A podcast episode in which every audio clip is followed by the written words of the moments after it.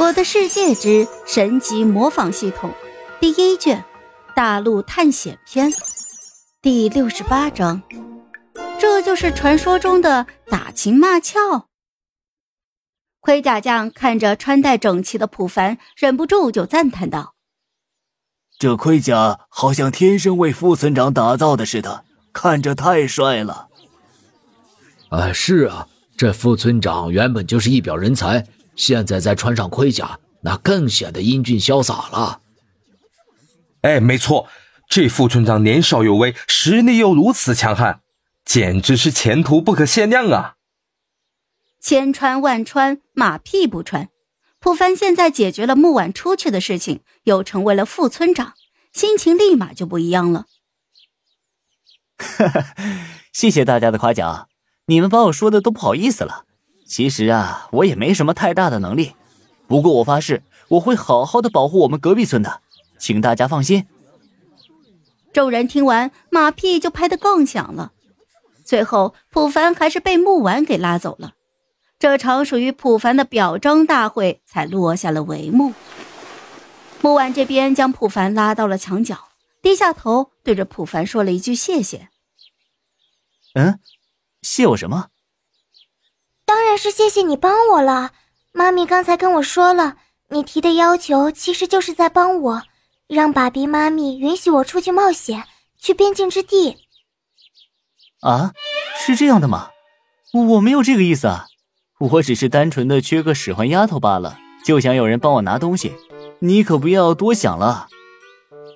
木婉听完顿愕了，心想：普凡真的没有想帮助自己。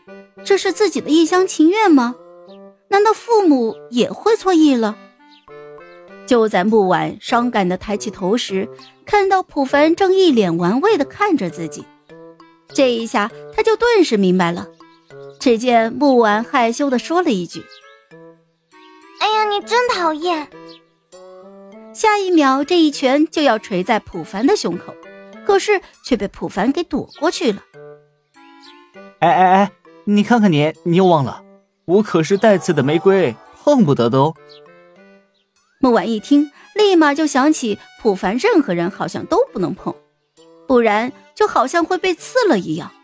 于是他生气的跺了一下脚，哼，不理你了。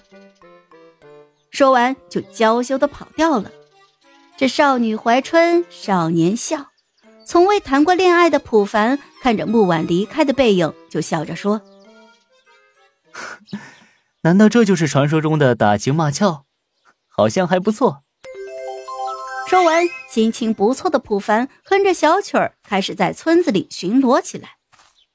而另外一边，一个黑影奋力一拳打在了木墙上，咬牙切齿的说道：“我看你们还能好多久？”说完，黑影转身就消失不见了，就好像什么都没有发生一样。普凡晃晃悠悠的在村子里面寻找新的模仿目标。其实现在的他感觉自爆要比失败的慢和羞羞的铁拳好多了，威力大，伤害范围广，十分的适合大范围的战斗。于是，普凡就把刚才击杀卫道士获得的十六级的经验，全部都用来升级了“爆炸就是艺术”的能力。不过这一次，“爆炸就是艺术”的名称一直都没有改变，只是在后面不断的添加等级，“爆炸就是艺术加一”，“爆炸就是艺术加二”，如此循环往复，一直到了十级，这能力的名称终于发生了变化。而这名称一变，嘿，这集就完了。好了，这一集我就讲完了。朋友们，该你们帮我点点赞和评论一下啦！有月票的也一定要投给我哦，感 谢感谢。